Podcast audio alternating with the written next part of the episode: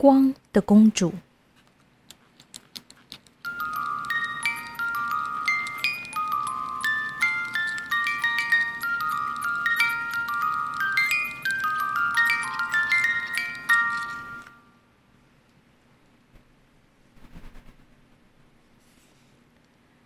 从前有一位公主，住在森林里的一座大城堡。城堡周围是美丽的花园，花园里有七彩颜色的鸟和花，还有许多朋友以及小猫、小马，每天和公主一起玩。这位公主笑起来非常美丽，所以非常出名，家人很疼她。他们知道她美丽的笑容来自她内心的光芒，所以大家都叫她“光的公主”。光的公主在花园里游戏跳舞的时候，连花儿都会转过头来，以为是太阳公公散发出的灿烂微笑。当光的公主长大，就开始到这个国度的各个地方旅行。她最喜欢的朋友是住在海边沙丘城堡里的公主。光的公主喜欢在海边度过夏日的时光，在沙滩上游戏、跳舞，在清澈蔚蓝的大海里和海豚一起游泳。很多年过去了，两位公主一直是好朋友，非常快乐的一起游戏。可是慢慢的，光的公主发现，她有聪明公主之称的朋友，在很多方面都比她好。聪明公主跑步比她快，画画比她美，游泳也比她好。光的公主越想越难过，有时甚至生起气来。她难过、生气的时候，就很难发出心里的光芒。她笑不出来了。光的公主不笑的时候，就什么都做不好。不笑、不开心的时候，她跑步跑不好，游泳游不好，画画也画不好。这一天天气非常热，两位公主决定去清凉的大海里面游泳。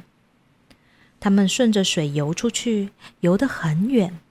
穿过暗礁，来到海豚跳舞游戏的深海。整个上午，他们都和海豚一起游戏，非常开心。但是现在该上岸了。聪明公主说：“我们来比赛，看谁快。”她说着，就先游出去，留下光的公主孤零零的待在深海。看到朋友又聪明，动作又快，比自己强多了。光的公主又难过又生气，她越难过越生气，游的就越慢。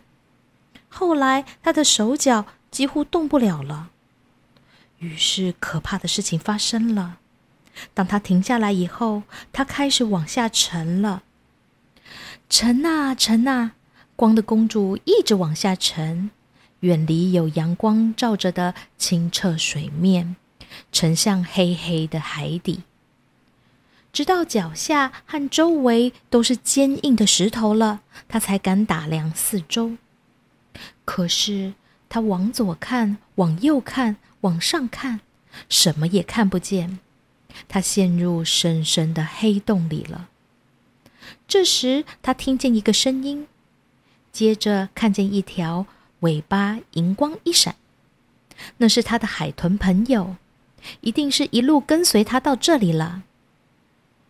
海豚轻声的说：“抓住我的尾巴，我想办法把你带回海面上去。但是你要踢水帮我，不然我们可能都无法上去。”于是，光的公主抓住海豚的银色尾巴，两腿慢慢踢，向前踢，再向后踢。再向前踢，向后踢，直到她感觉自己游出了黑黑的岩洞。他踢得越来越快，他一直往上浮，向上，再向上，前面就是清澈的海面。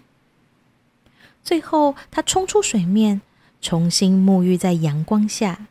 他深深吸了一口气，给了海豚一个美丽的微笑，比从前的微笑更灿烂、更美。银海豚说：“爬到我的背上。”看到光的公主又笑了，她非常高兴。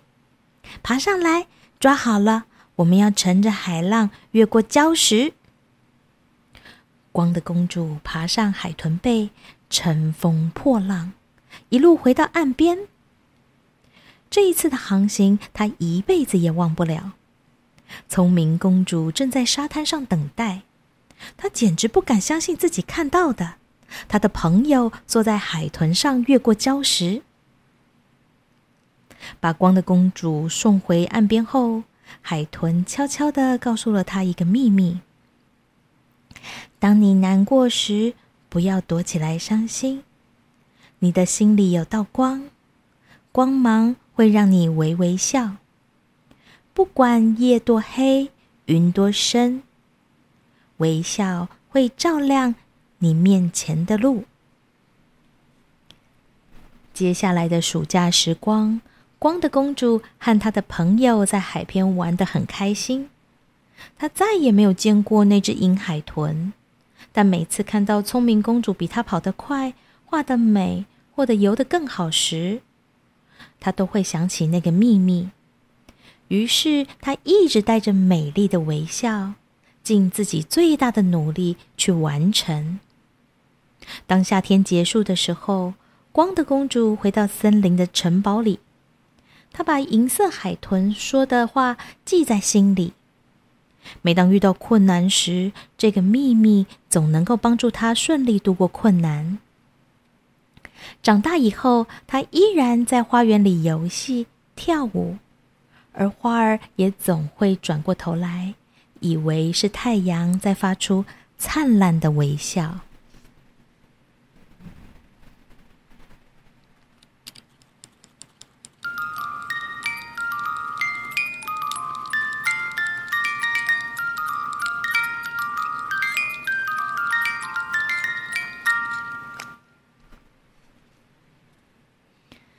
今天的故事选自《故事是教养的魔法棒》第两百三十页到两百三十三页，作者 Susan Perrow，张淑瑜翻译。